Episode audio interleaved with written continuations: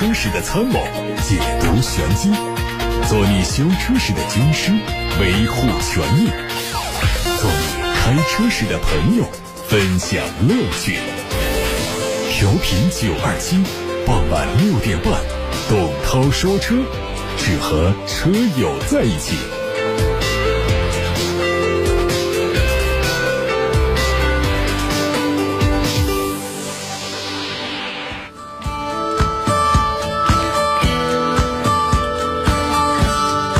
各位晚上好，我是董涛，欢迎在六点半到七点半听我说车。大家关于选车用车的提问，现在发送到直播间八六八六六六六六正在开通，还有董涛说车的微信公众号可以留言。先看新闻，从今年年初开始，外界盛传奔驰将推出小排量版本的 G 级越野车，并且这个车将针对中国市场特别开发，进一步满足消费者的购买需求。最近已经有媒体证实了新车即将推出的消息，一组奔驰 G 三五零的国内路试谍照正式曝光。它采用了 2.0T 的涡轮增压发动机，配合48伏的微混，配置上有所减少。而消费者更关心的价格方面，肯定也会进一步下降，有可能在一百万元以内。而目前最便宜的奔驰 G 五百，卖价是一百六十多万。换了一个 2.0T 的四缸机之后，从八缸机变成四缸机之后，价格有可能会在一百万元以内。在外观方面，它继续采用了方正硬派的复古风格，但相比之下，整车更素一些。比如说后挂备胎就完全被裸露在外，同时新车也换上了普通的五辐轮毂。内饰方面，G350 基本上和现款的 G500 一样。从图上还可以看到。G 三五零车型继续装备了三把差速锁。路透社消息，美国盐湖城县和另外一个希尔斯伯勒县，在美国的第九巡回法院起诉了大众。称大众排放门事件涉及到的车辆危害了地球的环境。虽然大众此前曾经花了三百多亿美元和司法部环境保护署以及受害车主达成了和解协议，但是事情过去四年之后，美国地方政府不认账了。从法律上看，这两个县仍然是有权利向大众集团问责的。有好事者帮大众集团算了一笔账。盐湖城县和希尔斯伯勒县对于车辆违法改造的罚款标准是每天五千美元，而在上述两个县中，至少有六千一百辆车使用了非法软件，这意味着大众集团每天会面临三千零五十万美元罚款，每年面临的罚款高达一百一十一点三三亿美元，这对于目前的大众集团来说，显然是致命的。根据中国汽车流通协会发布的最新一期《中国汽车经销商库存预警指数调查》显示，二零二零年五月，汽车经销商库存预警指数为百分之五十四点二，环比下降了四点六个百分点，同比上升了零点四个百分点。库存预警指数位于枯荣线之上。虽然五月库存预警指数仍然位于枯荣线之上，但是相比今年前四月，已经有明显的降低。去年曾经有传言说，宝马将会为旗下的重点车型推出纯电动版本。如今消息得到了新的证据，有国外媒体爆料说，宝马将推出纯电动版本的宝马 M5。作为宝马五系的性能版，它会用上三台电动机，拥有一千多匹的最大功率，工况下的续航里程会达到七百公里。目前还没有纯电动版本的宝马 M5 的外观信息。不过，既然是属于 M5 系列，我们推测它和燃油版的外观不会有太大的差别。外媒推测，纯电动版本的 M5 会在2024年左右推出。还有媒体获得了一组上汽大众奥迪 A7L 在国内的路试照片，它主要针对后车门 C 柱的位置做了调整。好像取消了掀背造型，改成了传统的三厢车。根据此前的消息来看，国产 A7L 将会在明年量产，会在后年年初正式上市。预计省去进口关税等成本之后的 A7L 起售价会低于五十万元。它的六边形进气格栅，还有前后杠 LED 灯组的设计都跟现款进口车完全一致。国产加长后的 A7L 轴距可能会超过三米，车身的长度也会超过五米。同时采用了更小的溜背车身设计，后排的头部空间就会得到改善。动力预计是高低功率不同的 2.0T 发动机，匹配七速双离合变速器。还有一组保时捷新款 Panamera 的实车街拍图，它计划在今年十月份亮相，明年上市开售。外观上升级了新型的 LED 头灯组，下方的进气口尺寸做了细小处理，侧面配上多辐式的铝合金轮毂，尾部配备了可升降的扰流板。动力是 2.9T 以及 4.0T 的两款涡轮增压发动机，同时还会用上插电式混合动力单元，传动系统都是八速的双离合变速器。玛莎拉蒂官网。传出消息，现款的吉波利的价格正式调整，将推出一种动力两种车型，售价区间是七十八万八千八和八十七万八千八，相比目前的售价降低了九万二和十四万三。根据车型不同，它提供了包括前杠的镀铬装饰、车身同色的侧裙、十九寸的轮毂、自适应全 LED 大灯。另外，它还会提供碳纤维的内饰套件、驾驶辅助套件升级版、冬季套件等多种选装。动力是 3.0T V6，搭配八速的手自一体。提到大众的 T 冠，想必很多消费者都非常熟悉。这个车型最早在2009年3月以进口的形式引进到中国市场销售，同时也是大众在中国销售的进口 SUV 最畅销的车型之一。最近海外媒体曝光了一组大众新款 T 冠到店实拍图，有可能年内就引进到中国市场开始销售。在外观上看到车头选用了碳黑分体式的格栅，造型和国产大众途观 L 的二 Line 版本非常相近。尾灯组的设计也会和大众途昂如出一辙，动力是 1.4T 以及 2.0T，搭配七速双离合。长安福特的全新探险者将在本月正式上市销售，此前已经发布了35到40万的主销价格区间。有媒体获得了全新探险者的部分配置信息，五款车型除了入门版是后驱之外，其他都是四驱。新车全系标配了 L2 级别的福特智行驾驶辅助系统，12.8英寸的中控大屏，还有智行信息娱乐系统全景天窗。它还提供了六座和七座两种座椅布局。动力会首次用上国产的 2.3T 发动机，满足了国六排放标准。它的变速箱是十速的手自一体。值得注意的是，这台 2.3T 的发动机据说可以采用92号的汽油。最后是广汽本田的信息，最近广汽本田正式申报了全新飞度，普通版和跨界版，Sport 潮跑版也保留下来，预计在今年的三季度会国产上市。全新飞度普通版是基于海外版本打造，针对前格栅和下杠区域做了调整，尾部是左右分体式的尾灯组，但是面积有所减小，尾部的线条、后杠区域都做了调整。Sport 潮跑版在普通版的基础上增加了部分外观套件，而且提供了天窗、双色车身、换挡拨片。跨界版和普通版的区别主要在侧面，增加了大面积的黑色的防擦轮眉，还有黑色的车顶行李架，可以看作 SUV 版本的全新飞度。新车全系用上1.5升加 CVT 的动力组合。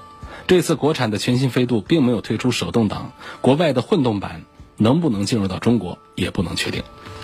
各位正在听到的是晚上六点半到七点半直播的董涛说车，我是董涛。大家关于选车用车的提问，现在可以发送到直播间八六八六六六六六正在开通，还有董涛说车的微信公众号后台也可以留言。错过收听节目的朋友，可以通过蜻蜓、喜马拉雅等平台的董涛说车专栏找到往期节目的重播音频。您正在收听的是董涛说车。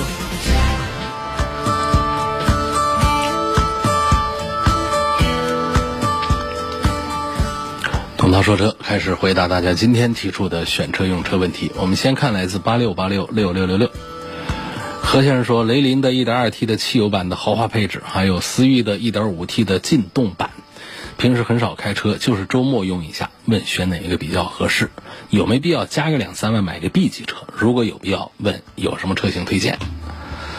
呃，实际上我觉得买这些 A 级车的高配，确实不如添个两三万块钱。来买一个这个 B 级车的最低配，可能 B 级车的最低配呢，在配置方面，在动力方面肯定是不如 A 级车那么强，但是 B 级车的整个的档次还有驾驶的感受，还有空间都摆在那儿，这都是优势。多花两三万还是值得。那么在同品牌里面，像这个何先生提出的这几个车，就在本田里头找也能找到。那最便宜的本田的雅阁，优惠过后的价格，也就是属于我刚才讲的买这个高配的思域，加个两三万块钱就能拿到。所以我认为呢，这个考虑 B 级车低配的这个思路是对的，我赞成。那么单纯的看这个雷凌的 1.2T 来跟这个思域的这个 1.5T 在一起做对比，我觉得还是思域的 1.5T 更值得买一些。动力确实是很好的，然后整个思域的驾驶感受也比雷凌要强一些。所以说我给何先生建议呢，首先就是建议你去多花一点钱去买一个 B 级车。如果第二点，如果一定要在雷凌 1.2T 跟思域的 1.5T 当中做一个选择的话，我主张看本田的思域。刘先生说，奔驰的 GLE 三五零二点零 T 的动力怎么样？如果考虑奥迪 Q 七啊，我差不多的钱能买到三点零 T 了。问主持人，帮我从性能和性价比两个方面综合分析一下，该如何选择？那确实属实。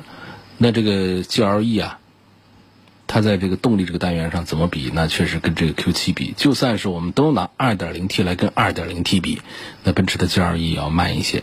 我们如果说都拿 3.0T 来比，GLE 也比这个 Q7 要慢一点。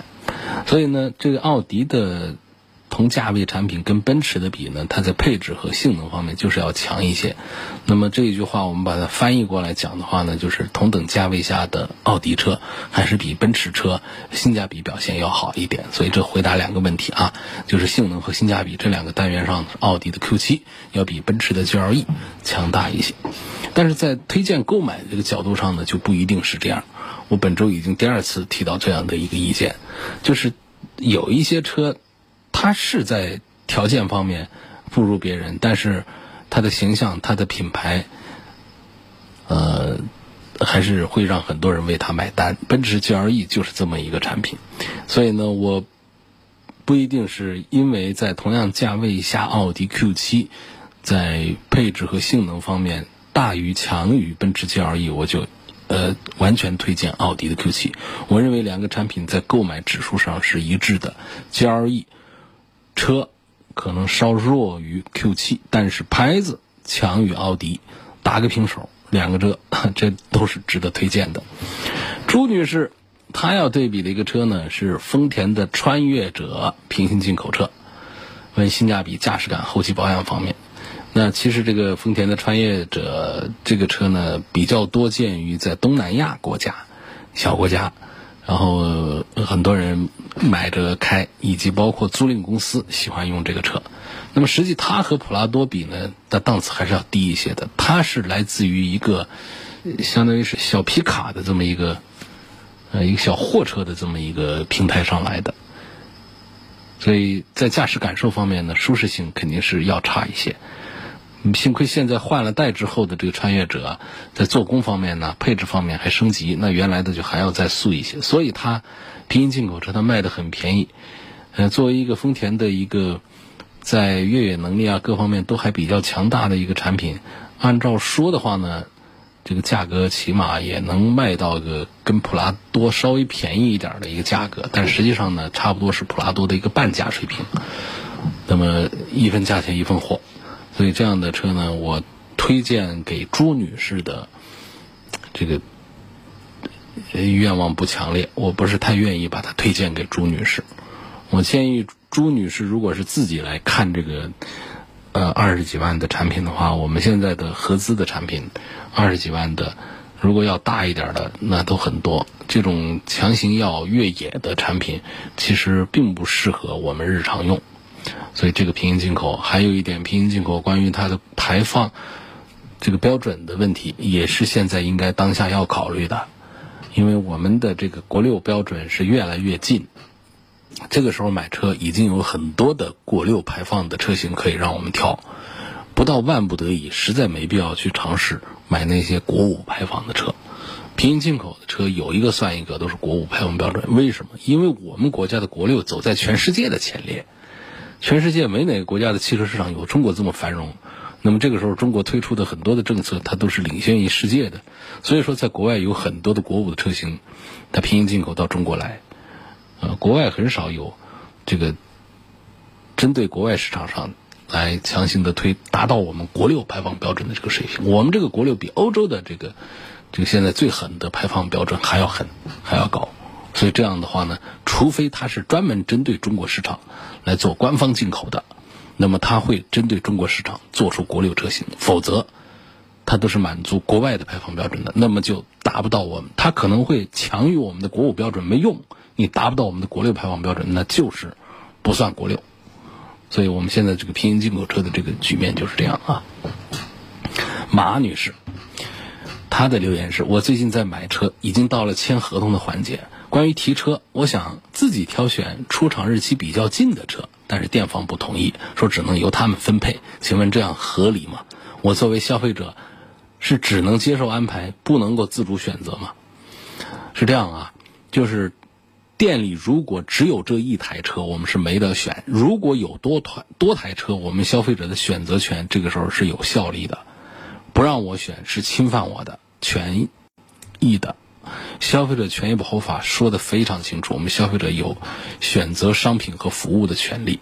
那么这个商品在我的面前，我嫌这个日期远了，我要挑近一点的，没有就算了。有的话，店方应该尊重我们消费者的需求，应该满足我们的消费者的需求。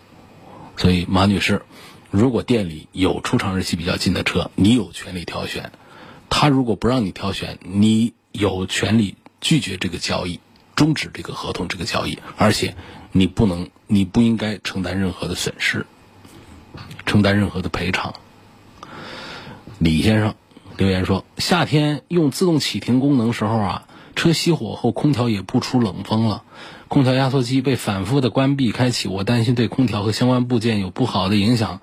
问夏天是否应该暂停使用自动启停的功能？如果不关闭自动启停，对空调有什么影响？我觉得没必要关闭它。这个科学家们、车型的开发工程师们早就想到了这个问题。所以说，如果我们不是不是长时间的这个停止不动的话呢，空调不会罢工，空调会用电量来让它继续工作，吹出冷风。因为我们自动启停毕竟是短时停车，这短时的一会儿，这车内的这个温度不至于降下来。然后这个空调的压缩机的这个启动和停止，不至于让我们的空调压缩机的寿命出现明显的缩短，出现在我们这个车辆的使用有效使用过程当中的这种可见的缩短，不至于的。所以不管是我们的汽车的启动电机，还是空调压缩机，这种关闭和开启，我认为。我们完全可以不担心，不用考虑这个问题，不要刻意的暂停使用自动启停的功能，因为它给我们带来的碳排放的降低，给我们环保方面做出的贡献，那是更加突出一些的。这个贡献明显好处要大于我们把这个自动启停关了以后，让车子一直在，发动机一直在转，空调一直在转动。给我们社会、给我们的经济带来的影响。下一个问题问到：东风雪铁龙的天翼算不算 B 级车？嗯，天翼这个是这样的，它是一个 SUV。SUV 呢，我们一般的说法、口头说法呢，把它说成这个紧凑型或者小型到中型到大型。一般说到轿车的时候，我们会说 A 级车。它对应的就是紧凑型、小型，嗯，那么这个 B 级车对应的就是中型，C 级车就对应中大型，D 级车就对应的是，如果是在轿车里面的 D 级车就是奔驰 S，那么它对应到这个奔驰的 SUV 里面呢，就是比 GLE 还大的那个叫 GLS。对应到那个上面去，就是 D 级的轿车对应的是全尺寸的大 SUV。那么你说这个 B 级的轿车对应的是什么？那 B 级轿车我们在奔驰家族里面举一个例子讲呢，那就是 C 级。那这儿有点混乱了，不行，不能以奔驰举例，因为奔驰喜欢用字母来做车的级别，刚好跟我们说的 A、B、C、D 级又放一块了。我们用宝马来说，呃，或者说如果宝马大家并不是多数人熟悉的话，我们还是用大众来说，这多数人更熟悉一些。大众的 B 级车呢，就是帕萨特。嗯，那么我们说轿车里面帕萨特，它对应到大众家族的 SUV 里面去的话呢？那就对应到途观上去了，就是这样的一个水平。所以你说的这个天翼的 C 五呢，从这个尺寸上来看呢，它反过来对应轿车还没有办法对应到中级 B 级轿车上去，它对应的是一个紧凑级的轿车，因为它是一个紧凑级的 SUV，所以说它应该对应的是咱们的雪铁龙的。爱丽舍这样的车，可能大家会觉得这不大对。我一个十五到二十万的车，怎么来跟一个六七万的车来做对应？这确实是不大妥。我想了又想，但是呢，在雪铁龙家族里面举例啊，我又一下子就就想起一个爱丽舍。爱丽舍是个如假包换的一个紧凑型车嘛，只是它卖的便宜而已。那么如果我们要讲一个贵一点的，那我们能举例说，比方说像 C4L，是不是这样说？呃，我们一些这个雪铁龙的车主们是不是就更能接受一些了？所以雪铁龙的。这个 C 五 Cross 这个十五到二十万的 SUV，如果一定要对应到轿车这个领域去说的话，嗯，我觉得它就相当于是轿车里面的呃 C 四 L 的这么一个紧凑型的轿车。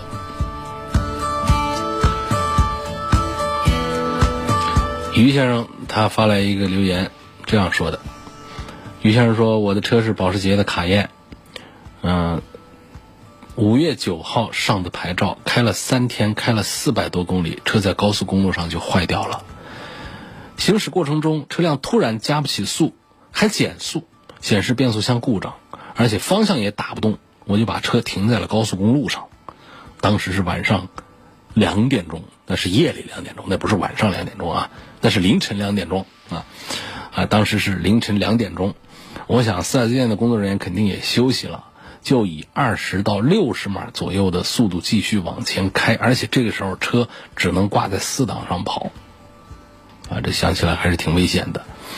第二天呢，我就把车送到四 S 店去修，他们也帮我把系统刷了一下，就没这个问题了。可是我用了两天，这个问题它又出现了，现在车就停在了四 S 店，这个。工作人员跟我说要换变速箱上的阀体，我不接受。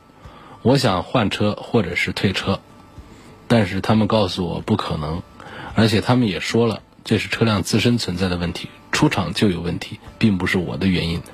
所以他就想让节目组啊帮着维权。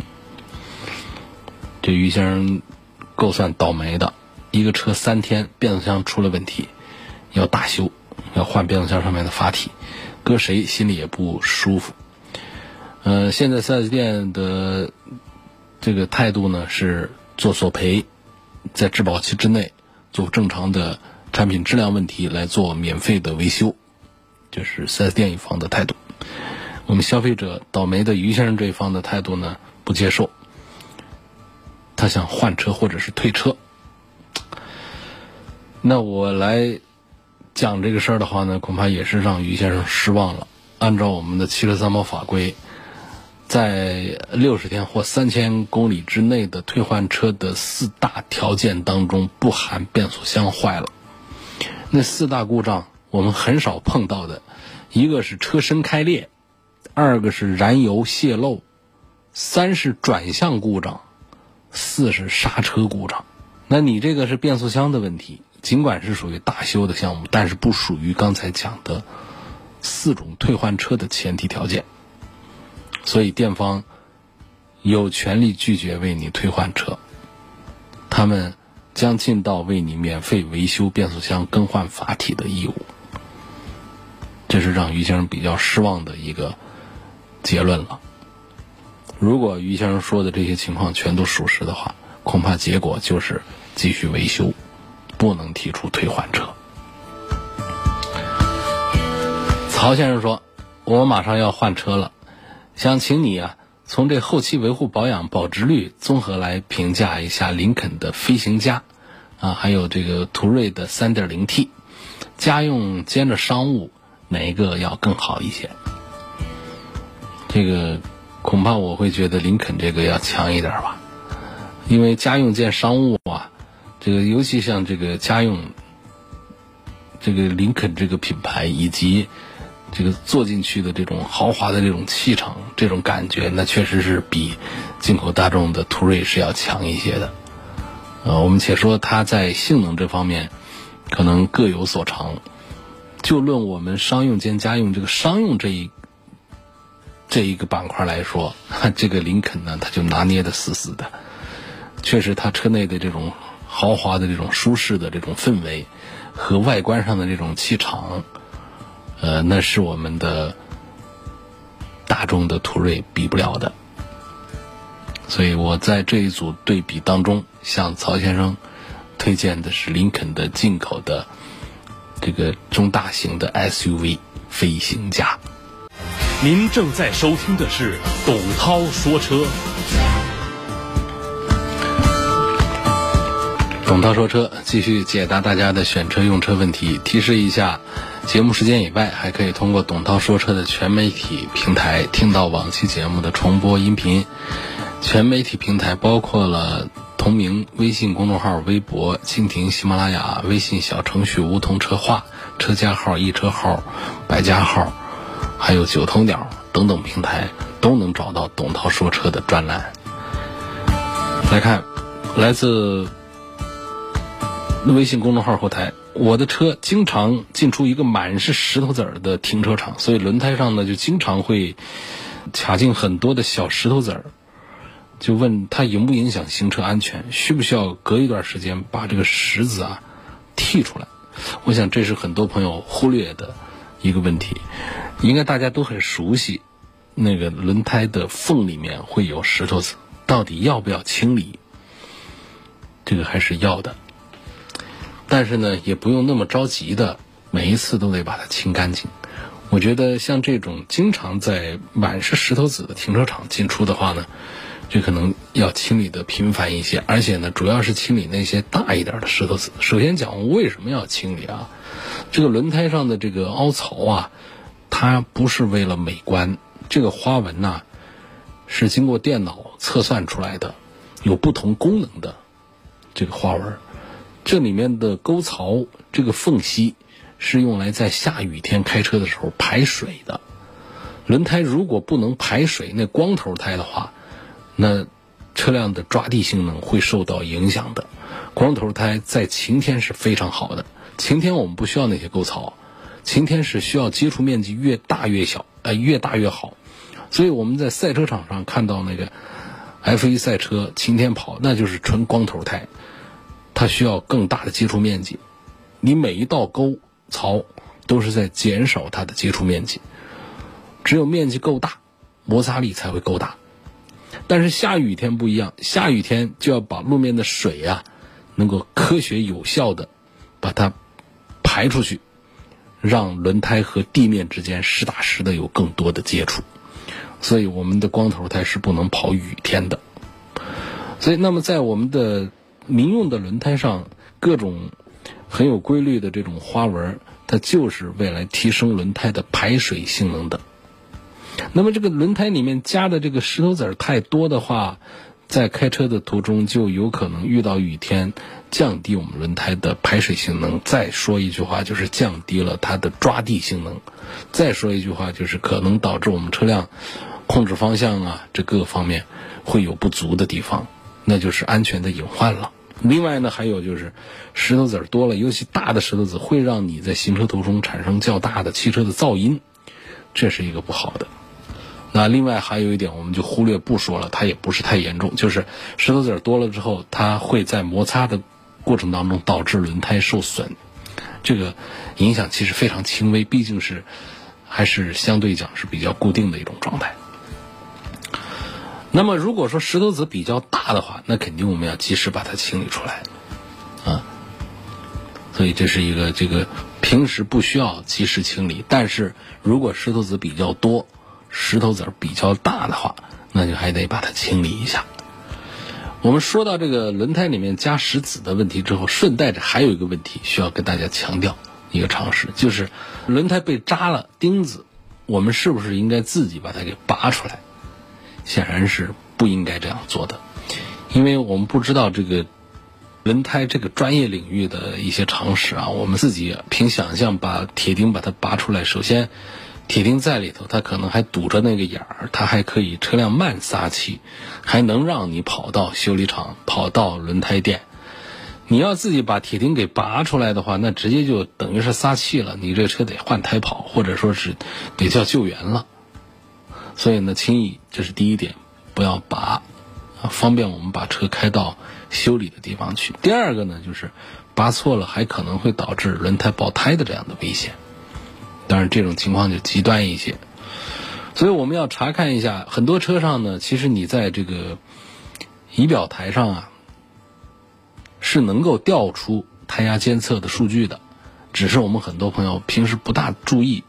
如果是我们现在是一辆中级车，在个十几万以上，在个二十万以上的车，应该是绝大多数都有这一项功能，这是很简单的。厂家一般都会带，但是呢，它不是天天显示在我们的屏幕上，它需要我们学会通过操作菜单把它调阅出来看。那么，如果我们轮胎的胎压自己看，它是在一个比方说，呃，这个两百三十多、两百四十多这样的一个安全的压力范围的话呢，我们尽管扎了钉子，啊，它的慢撒气有一个轮胎明显的低一些，我们也可以把它就近的开到一个修理店。那么，如果说我们在仪表上看到胎压已经很低了，那么就要及时的换胎，换个备胎，然后呢，再把这个备胎换上之后，把车开到店里去，把那个破了的、被扎了钉子的胎取出来做修补。下面一个问题说，总听你讲啊，在安全配置一样的情况下买低配的最显性价比，但是一些经济型的车呢，如果想买到六颗安全气囊的话，一般都到了中高配，甚至是顶配上去了，那这还有性价比吗？那当然是还是性价比要差一点的。不过我们买车不就是还是要冲着一个安全指标去嘛？所以在我讲的这个安全配置一样的情况下买低配性最显性价比，这个。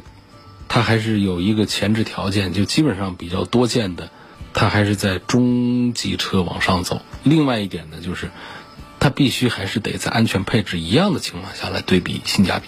比方说，我们的有一些经济型的车，它也就是两颗安全气囊，几个版本都是两颗安全气囊。这个时候我们在对比性价比的时候，也还不是来对比同样安全配置都是两颗气囊，我们再看这个低配的。性价比就其他的舒适配置更低的，它的性价比更高嘛？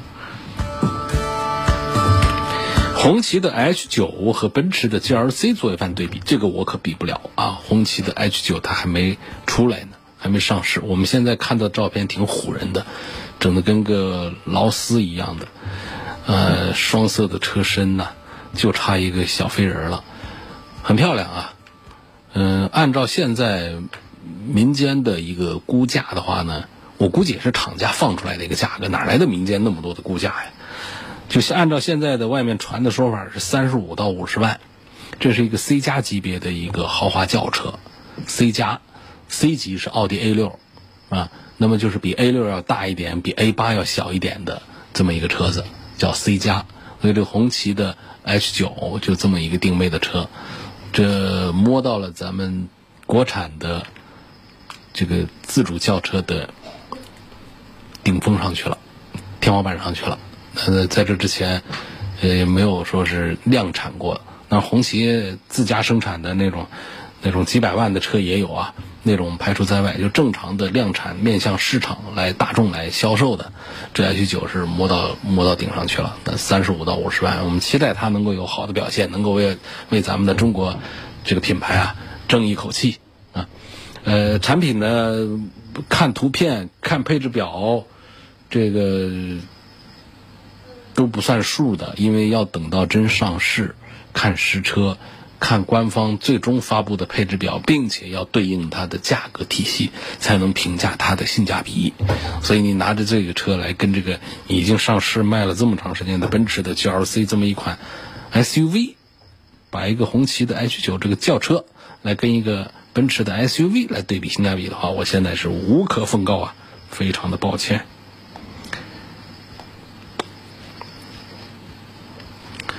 说起亚的 KX3 傲跑这款车怎么样？是否值得买？之前对比过本田的 XRV，感觉 XRV 的空间配置不如傲跑，媳妇更喜欢。平时媳妇开着上下班，经济一点就行。媳妇更喜欢哪个车呀？这句话我都没太看懂啊。好，总之我觉得本田 XRV 的舒适配置是不如起亚 KX3 的傲跑的，但是呢，本田的 XRV 的安全配置是要比 KX3 强的，整车品质和驾驶感受也是要比 KX3 强的，所以多花个一万多块钱买个本田的标也是值得的。我推荐本田的 XRV 多于起亚的 KX3 傲跑。之前通过你了解到冠道的 2.0T 因为变速箱不匹配的问题，所以不太推荐购买。那么冠道的2020版的 1.5T 智享版值得买吗？目前 4S 店优惠之后的价格是24万八千八，而22万的精英版车型表示无货。买车多半是市区用，一年一到两次出游，三口之家偶尔带父母，等等等等，就是要要要做推荐。那我推荐还是冠道的 1.5T 版本吧。同时，我也建议等一等，看看六月份马上就可能会上市的东风本田的新 URV，可能能让你找到满意的配置。今天就到这儿，感谢各位收听和参与晚上六点半到七点半钟直播的董涛说车。错过节目的朋友，可以通过董涛说车的全媒体平台找到往期节目的重播音频。全媒体平台包括。微信公众号、微博、小程序、梧桐车话、车家号、易车号、百家号，还有九头鸟，还有蜻蜓、喜马拉雅等等这些平台的董涛说车专栏。